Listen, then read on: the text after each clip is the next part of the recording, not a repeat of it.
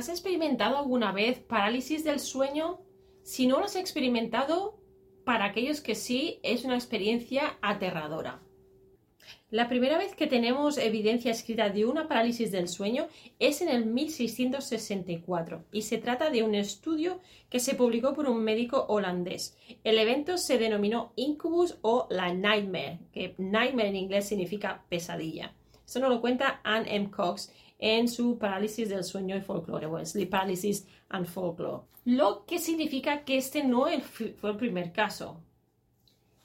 Respondiendo a una pregunta de una de, de nuestras seguidoras del canal en el episodio 16, quiero comentar, quiero cubrir la pregunta que me hizo y que está conectada con la parálisis del sueño, la literatura, lo gótico. Si este contenido es algo que te puede interesar, bien porque lo has experimentado o bien porque sientes curiosidad, este vídeo es para ti.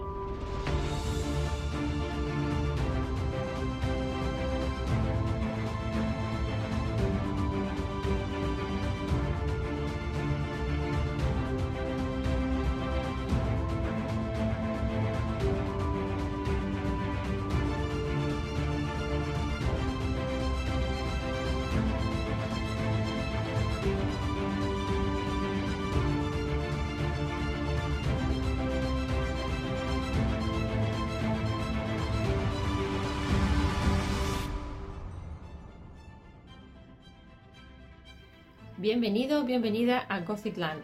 Tienes alma gótica, pero no lo sabes. Episodio 18.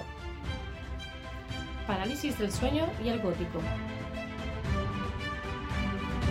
Hola alma gótica, soy Alice y estás en Gothic Land, un lugar donde te ayudo a abrazar tu lado gótico para que encuentres luz en la oscuridad. Y hoy, en el episodio número 18, quiero empezar eh, contestando una pregunta de una seguidora del canal. La pregunta era la siguiente. Ella me preguntaba, ¿qué es la parálisis del sueño en la realidad y en la literatura? ¿Y cuál es su conexión con la mente inconsciente? Para poder cubrir estas preguntas he pensado en contestar a cuatro respuestas o cuatro temas. El primer tema eh, voy a cubrir conceptos médicos generales y terminología básica que me parecen esenciales. En segundo lugar, os voy a comentar la conexión literaria y aquí vamos a ver el incubus y el sucubus. En el tercer lugar, vamos a hablar del primer monstruo de la noche literario o Lilitu. Y en el cuarto lugar, vamos a ver la psicología detrás de nuestros sueños. Pero antes de pasar al vídeo, recuerda suscribirte y hacer clic en la campanita para ser notificado o notificada cada vez que suba contenido nuevo. Y también, si te gusta este contenido, suscríbete a mi revista online. Tienes Alma Gótica, pero no lo sabes. Una revista donde analizo más a fondo este y más temas relacionados con el gótico. Hablo de este tema precisamente en la edición de septiembre, que se llama Privación del sueño y monstruos de la mente, así que no te lo pierdas. Así pues, vamos a comenzar con nuestros conceptos médicos generales y terminología básica. Pero antes de pasar a esto tenemos que diferenciar entre la parálisis del sueño y la privación de sueño. Según State Foundation, la privación del sueño se refiere a dormir menos de lo necesario. Y de este proceso, de este no dormir lo suficiente, existen diferentes categorías que pueden variar según cada individuo y pueden haber de diferentes tipos. En cuanto a la parálisis del sueño, la Seguridad Social en Inglaterra nos dice que es cuando uno no puede moverse o hablar mientras te quieres despertar o cuando te vas a quedar dormido. La parálisis del sueño, como veremos, es eh, todavía eh, muy investigada, sigue siendo un misterio y se cree que puede ser causada por cosas como el insomnio, patrones de sueño interrumpidos, narcolepsia, trastornos de estrés postraumático, trastornos de ansiedad general, incluso trastornos de pánico y antecedentes familiares de la parálisis del sueño. Aquí tenemos que diferenciar entre dos estados de sueño el que sucede justo antes de irnos a dormir y el que sucede justo antes de despertarnos. El primero, el antes de irnos a dormir, es el que se llama estado hipnagógico y el justo antes de despertar es el hipnopómpico. Eh, y esto es de lo que vamos a hablar ahora. De hecho, el que más me interesa a mí es el hipnagógico, por lo que ahora vamos a ver. Según la tesis doctoral de Andreas Mavromantis, eh, nos hablaba en su tesis llamada Hypnagogia, Hypnagogia, The Nature and Function of the Hypnagogic State, nos decía lo siguiente, que la hipnagogia se ve como un fenómeno circadiano relacionado con el ciclo básico de actividad de descanso en el que representa el componente de sueño del ciclo. Como tal, abarca una variedad de tipos de sueños. El tipo nocturno o el REM es solo uno de ellos. Y ese es el que nos lleva al punto 2, la conexión literaria, y aquí aparecen el incubus y el sucubus. Incubus es el término ya utilizado en el siglo XIV para referirse al demonio que desciende sobre las personas mientras duermen.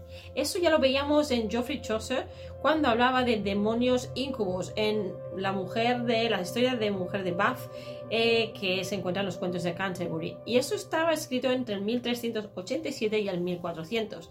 En el siglo XVI significaba pesadilla y en el siglo XVII persona o cosa opresiva.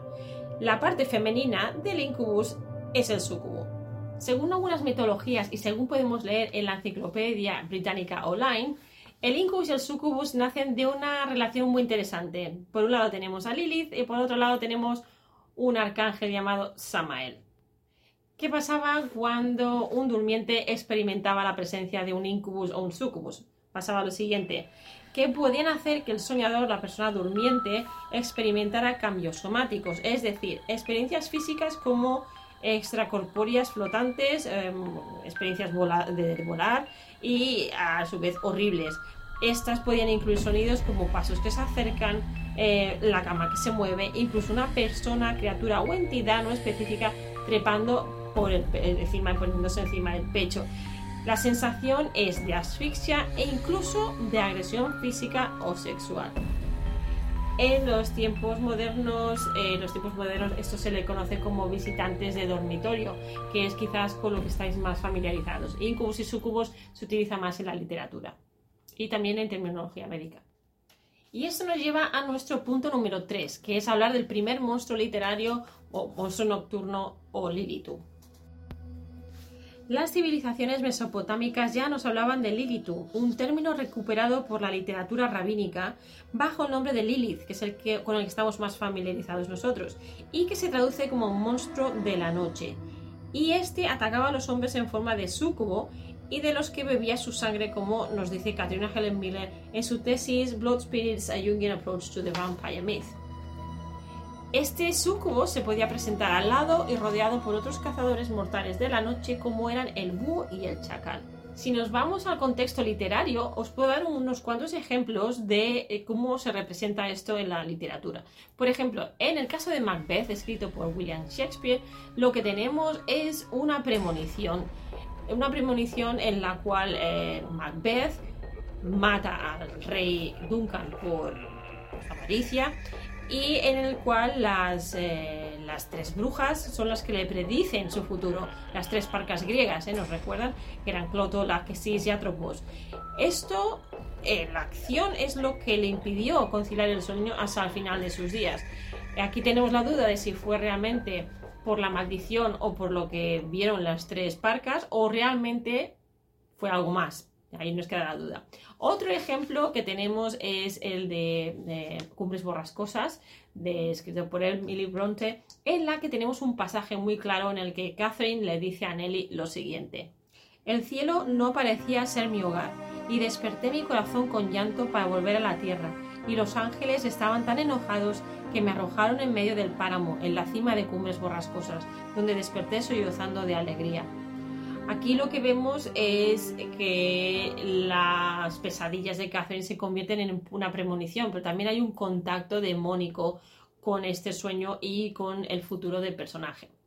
Otro ejemplo que encontramos aquí es de lo que nos escribe Edgar Allan Poe en su historia Los hechos en el caso de Valdemar, que está basado en el mesmerismo que hace Edgar Allan Poe nos escribe esta historia en la que se utiliza la hipnosis con un personaje moribundo llevado a un estado hipnagógico y que durará siete meses después de que ya esté muerto porque el médico que lleva a cabo la, la hipnosis quiere seguir investigando y no deja mm, que descanse en paz. Así que al además de, ejemplos literarios, os podría también dar algunos ejemplos en el cine. Por ejemplo, si pensamos en Matrix, tenemos aquí el, tema del sueño, eh, que todavía es relevante, todavía es una, película que se nombra.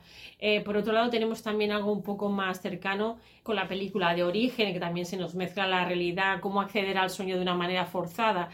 Y después tenemos ya series como Sandman, en la que se nos explica o se nos intenta demostrar la importancia que tiene el dormir y cómo los arquetipos del sueño aparecen en la serie. ¿no? Vamos ya con nuestro punto 4, que sería la psicología detrás de nuestros sueños. Aunque en la década de 1900 Sigmund Freud mostró un gran interés en la interpretación de los sueños, ya que creía que a través de estos podía tratar enfermedades mentales, fue en realidad su discípulo, eh, discípulo eh, Carl Jung quien vio los sueños y la mente inconsciente como una gran herramienta para tener acceso a nuestros deseos internos, preocupaciones, cosas que reprimimos y nos causan trastornos mentales durante el día. Y de hecho, el mundo onírico sigue, aún hoy en día, sigue siendo para muchos jungianos uno de los mejores lugares para encontrarnos con nuestra sombra y dar respuestas a todas esas angustias a las que no podemos dar respuesta durante el día, debido a que todos los filtros que aplicamos en la vigilia nos impiden llegar al a la profundidad, al, centro de nuestro problema. Y quiero cerrar el vídeo de hoy con la siguiente frase, escrita por Catriona Helen Miller, que dice así: El inconsciente equilibra la actitud consciente mediante la producción de imágenes y símbolos, muy a menudo en forma de sueños. Así que, como ves, eh, espero que te haya gustado el vídeo, espero que os haya gustado. He intentado cubrir la, la pregunta. Eh, trabajando estos cuatro aspectos eh, que vamos a repasar en un momentito. Los cuatro puntos que hemos repasado han sido los conceptos médicos eh, generales y terminología muy básica toda porque es un vídeo breve. En el segundo punto os he hablado de la conexión literaria entre el incubus y el sucubus. En el tercer aspecto hemos hablado del monstruo de la noche, también conocido como Lilitu o Lilith. Y como cuarto y último punto, la psicología detrás de nuestros sueños.